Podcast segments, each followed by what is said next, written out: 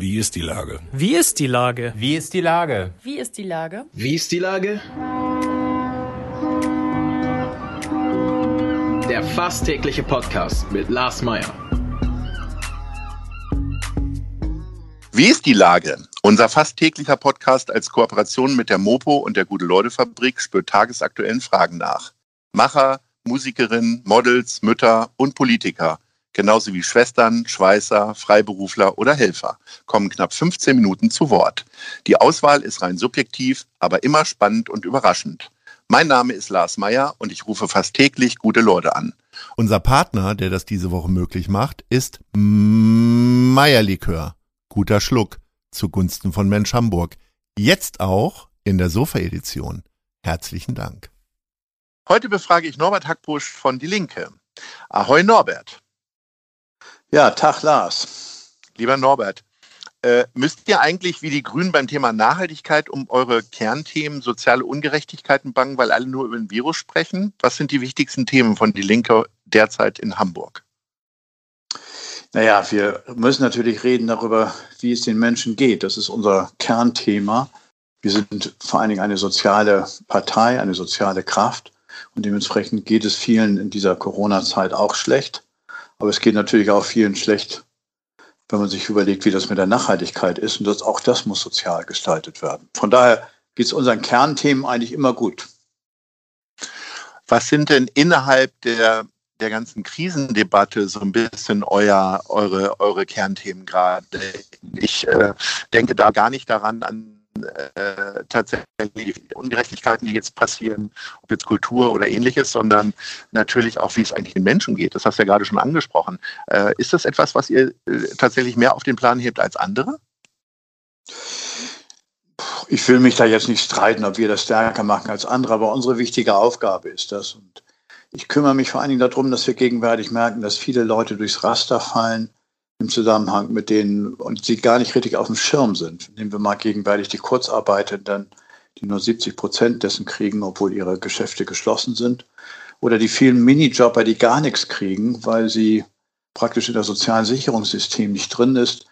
Um denen eine Stimme zu geben, das finde ich schon eine sehr wichtige Aufgabe gegenwärtig für uns. Schafft ihr das denn gut? Es reicht nicht. Man muss deutlich sagen, dass alle gegenwärtig in dieser Corona-Zeit merkt man sehr stark um sich selber sich drehen. Wie ist ihre Situation, ihre gesundheitliche Situation, ihre eigene Situation? Das heißt, alles, was man eigentlich so als Gemeinschaftserlebnisse sonst hat, äh, taucht etwas weniger auf. Und da taucht natürlich auch eine Partei oder insgesamt eine soziale Kraft weniger auf. Das spüren wir sehr deutlich. Wir können uns auch nicht richtig versammeln. Das ist auch ein richtiges Problem. Also wir leben davon, dass die Leute sich gegenseitig angucken, dass man sich, dass man etwas bespricht. Das rein über Videokonferenzen ist nicht genug Lebendigkeit für uns. Ist gerade eigentlich eine starke Oppositionsarbeit möglich? Oder ähm, also ich habe immer das Gefühl, dass die Opposition gerade nicht so richtig vorhanden ist, sage ich mal ganz ketzerisch. Ja, das liegt aber auch vor dieser ungewohnten Situation auch noch Kritik zu üben, weil man wüsste ja wahrscheinlich selbst, dass man es nicht besser machen würde oder? Also wollen wir so sagen, es ist einfach für alle eine ungewohnte Situation. Also wo man sagen, wir haben die normalen Rituale, die sonst existieren, nach dem Motto, äh, sind erstmal aufgehoben, weil wir alle eine neue Situation erleben. Wir sind dementsprechend auch unsicher. Wir sind ja auch so jemand, die durch eine Kraft, die durchaus mal nachdenkt, auch wenn das viele von uns nicht so richtig glauben aber auch mal nachdenken, bevor man irgendetwas äußert. Und man muss gegenwärtig häufiger nachdenken und auch sich selber überlegen, was kann man in dieser Zeit eigentlich machen oder was nicht. Aber wir haben ja neben dem Corona-Thema noch viele andere Themen. Nehmen wir mal den Parlamentarischen Untersuchungsausschuss äh, mit der Warburg Bank gegenwärtig und Cum-Ex-Geschäften. Das ist so richtig Kernthema von uns, dass wir den Mächtigen in dieser Stadt auch in die, Spuck, in die Suppe spucken. Ähm, ist das ein, aber ich sag mal, so richtig öffentliche Wahrnehmung bekommt das jetzt gerade nicht in den letzten Wochen. Äh, wann geht das jetzt tatsächlich los und äh, wie lange gestaltet sich dann so ein Untersuchungsausschuss? Ich habe immer den Eindruck, dass Untersuchungsausschüsse immer so lange tagen, bis das Thema dann vielleicht gar nicht mehr so aktuell ist. Also äh, wird das Olaf Scholz jetzt eher ähm, so richtig ins Bundeskanzlerrennen eingreifen können? Ich weiß gar nicht, ob er Bundeskanzler werden kann. Äh, oder äh, wird er dazu nochmal richtig befragt? Wir werden ihn dazu richtig fragen. Also das Ganze, der Parlamentarische Untersuchungsausschuss ist jetzt eingesetzt worden. Wir haben ja seit zwei Jahren versucht, das in die, Gang, in die Gänge zu bringen. Das hat jetzt erst richtig geklappt.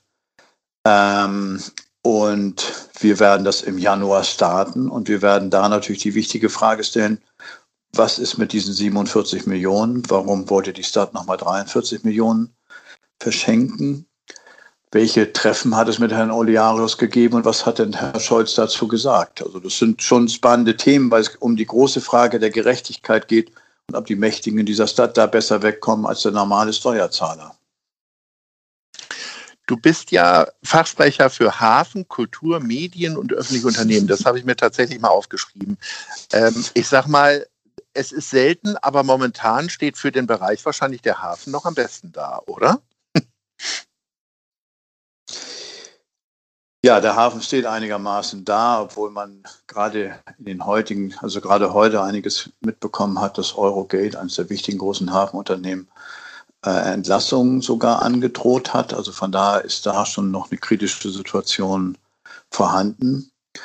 Aber man muss sehen, der Hafen ist für Hamburg einfach ein sehr bedeutendes Thema. Er hat, er frisst unheimlich viel Fläche. Ich selber bin aufgewachsen im alten Land, von daher kenne ich das mit dem Hafen, dass er immer näher an einen herangerückt ist. Er verbraucht viel Fläche, er gibt auch zum Teil gute Arbeit, er gibt aber auch zum Teil nicht so gut bezahlte Arbeit. Das ist ein großes Spannungsfeld, was aber auch, finde ich, politisch sehr spannend ist.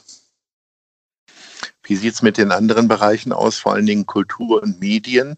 Also ähm, ich sag mal, Medienansiedlung findet hier in Hamburg fast gar nicht mehr statt. Ist äh, seit vielen Jahren ja tatsächlich eine Abwanderung. Ist das nicht auch ein Thema, äh, wo ihr möglicherweise den Daumen mal in die Wunde legen könnt? Oder sagt ihr, okay, das ist das große Ganze, da kann man fast nichts gegen machen, dass äh, Medien, die großen wie Springer beispielsweise, sich dann einfach für einen anderen Standort entschieden haben?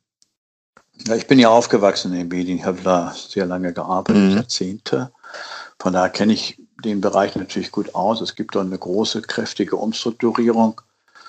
Äh, gerade also die klassischen Verlage verlieren kräftig an Auflage und verlieren dementsprechend auch an Beschäftigung. Und wir müssen in der Lage sein, in diesem Bereich einfach da, wo das hingewandert ist, in den neuen Medien, ist das Problem, dass wir dort noch nicht genug, dass dort die Menschen nicht genug Geld verdienen, dass dort die Verlage nicht genug Geld verdienen. Und dass das natürlich ein großes strukturelles Thema ist. Und wir müssen irgendwann uns darum kümmern, wie man so etwas eigentlich vernünftig strukturiert. Es kann nicht sein, dass solche großen Unternehmen wie Google in der Lage ist, Hunderte von Milliarden zu verdienen, aber so gut wie kaum Steuern hier bezahlt und auch so gut wie kaum Beschäftigung schafft. Das ist eine wichtige politische, strukturelle Aufgabe, aber ein sehr großes Thema. Das ist ja ein Thema, was wahrscheinlich ja nicht nur Hamburg betrifft.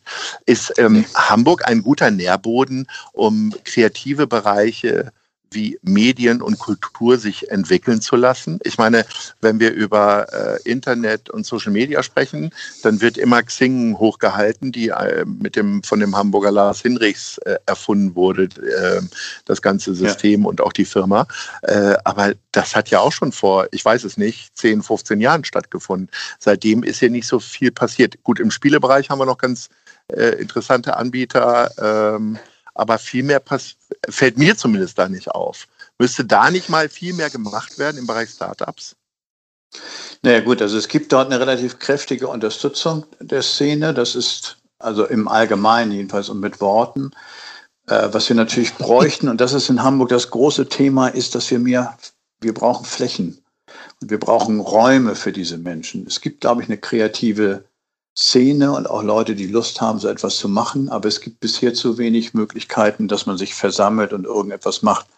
Ich finde diese Brooklyn, äh, Hammer Brooklyn, Hammer äh, eine Brooklyn. ganz gute Möglichen, Äh, das ist so ein, so ein Anfang, wo man so etwas stärker sich vorstellen könnte. Ich finde, wir könnten auch größere Teile dort äh, in der Hafensiede oder im neuen Grasbruck dafür eigentlich auch zur Verfügung stellen, dann, dann könnte es dort einiges mehr an Möglichkeiten gibt. Ich glaube, das Wichtige ist erstmal, Hamburg hat die kreativen Leute. Hamburg hat die Leute, die auch Lust haben, so etwas zu machen. Wir haben das an verschiedenen Stellen so gemerkt, auch an Messmöglichkeiten, auch an Ausgründungen bei der Technischen Universität. Aber die Wirtschaftsbehörde hat bisher nicht, ist bisher nicht auf die Idee gekommen, dass es vor allen Dingen an Räumen braucht und an Möglichkeiten, sich treffen zu können. Und das ist in Hamburg ein riesiges Problem. Das ist zum Beispiel eine bessere Möglichkeit immer gewesen oder in Leipzig, wo so etwas besser funktioniert, weil dort mehr Räume zur Verfügung steht. Und in Hamburg ist alles schon durchorganisiert und durchkommerzialisiert. Na gut, da beißt die Hand, äh, die eine Hand die andere natürlich, äh, weil äh, das Ziel in den letzten Jahren zumindest war, sehr viel mehr Wohnungen hier zu schaffen und mehr Wohnraum. Hat man da das ein wenig vernachlässigt? Naja, wir haben ja viele Möglichkeiten, was die Stadt sich jetzt erst angeguckt hat. Nehmen wir mal diese ganzen Hammerbrook und äh, diese Möglichkeiten um Rotenburgs Ort herum, wo man auch keinen Wohnraum geschaffen hat, aber wo etliches eigentlich an Möglichkeiten existiert. Ich glaube, wir haben auch Möglichkeiten im Süden. Also, wo man sagen, nicht nur Wilhelmsburg, sondern vor allen Dingen auch weiter Richtung nach Harburg, wo durchaus etliches an Möglichkeiten noch existiert und bisher unterschätzt worden ist. Also von daher, ich bin da ganz optimistisch, dass diese Möglichkeiten da sind. Nur die Stadt muss zur Verfügung stellen Flächen. Sie muss sich auch darum kümmern, dass sie diese zur Verfügung stellt. Und das merken wir sowohl im kreativen Bereich der Kultur, dass es dort Schwächen gibt, wie auch in diesem Bereich der Wissenschaft. Du sprichst ja Kultur selbst schon an. Ähm, das ist ja tatsächlich etwas, was zumindest hier im, in Hamburg ein großer Gesprächsbedarf herrscht. Es äh, findet ja große Kommunikation statt. Man hat auch den Eindruck, trotz Not, äh, dass die Kulturpolitik von Seiten des Senats auch immer wieder gutiert wird. Auf der anderen Seite gibt es immer wieder häufiger hinter vorgehaltener Hand und auch immer offener tatsächlich dann doch Kritik, dass Förderungen auf der einen Seite nicht abgerufen werden können und auf der anderen Seite auch nicht äh, wirksam eingesetzt werden. Wie siehst du das denn? Also insgesamt ist es so, dass es mir, also ich glaube, die Kulturbehörde selber strengt sich sehr an. Ich finde, dass Herr Broster da auch erstaunlicherweise auch mal eine kräftige Kritik dann an der Kulturpolitik des Bundes macht, wo er sagt, irgendwie Kultur ist, gehört einfach zum Grundrechten ähm, dieser dieses Staates dazu und dementsprechend ist es nicht nur eine Freizeitbeschäftigung, wie etliche das sonst darstellen. Da unterstütze ich ihn vollkommen. Ich glaube, dass er durchaus kräftiger noch auftreten könnte im Zusammenhang mit den mit der Unterstützung, die man gegenwärtig machen kann. Es gibt ein fast Wirrwarr von Unterstützungsmaßnahmen welcher Art, wo wir feststellen, dass gegenwärtig etliche in der Kultur, sagen wir im Veranstaltungsbereich oder auch von den Solo-Selbstständigen nur sehr nicht ausreichend unterstützt wird. Ich befürchte, dass wir dort eine richtige Krise auch erleben werden, wenn diese Zeiten sich nicht verbessern. Und wir brauchen eine Präsenzkultur. Und es ist eine Illusion zu sagen, so etwas könnte man irgendwie über Streaming oder ähnliches darstellen. Das ist nicht das, was wir als Kultur brauchen und was wir richtig fühlen könnten. Und in der Richtung fehlt es in dieser Stadt vor allen Dingen eben auch an Räumen, wie ich fest, also wie wir feststellen können, Übungsräume, Möglichkeiten, auch anders auftreten zu können. Warum ist man jetzt nicht in der Lage, die Museen aufzumachen, zum Beispiel auch für Chöre oder für Leute, die dort üben? Das wären, wollen wir sagen, wichtige Schritte. Das sind viele gute Ideen, lieber Norbert. Ähm, ich hoffe, dass du einen Teil davon selbst umsetzen kannst oder äh, tatsächlich in die Bürgerschaft mit einbringen kannst. Bedanke mich recht herzlich für das Gespräch und hoffe sehr, dass wir uns bald in Altona mal wieder über den Weg laufen äh, ja, oder vielleicht sogar per Anruf dann auch wieder zusammenschließen. Alles Gute. Ja, wenn du dann mal in Altona mal vorbeikommst, würde ich mich freuen. Ja, okay, ich. mach's gut. Ahoi. Tschüss. Tschüss. Dieser Podcast ist eine Produktion der Gute-Leute-Fabrik und der Hamburger Morgenpost.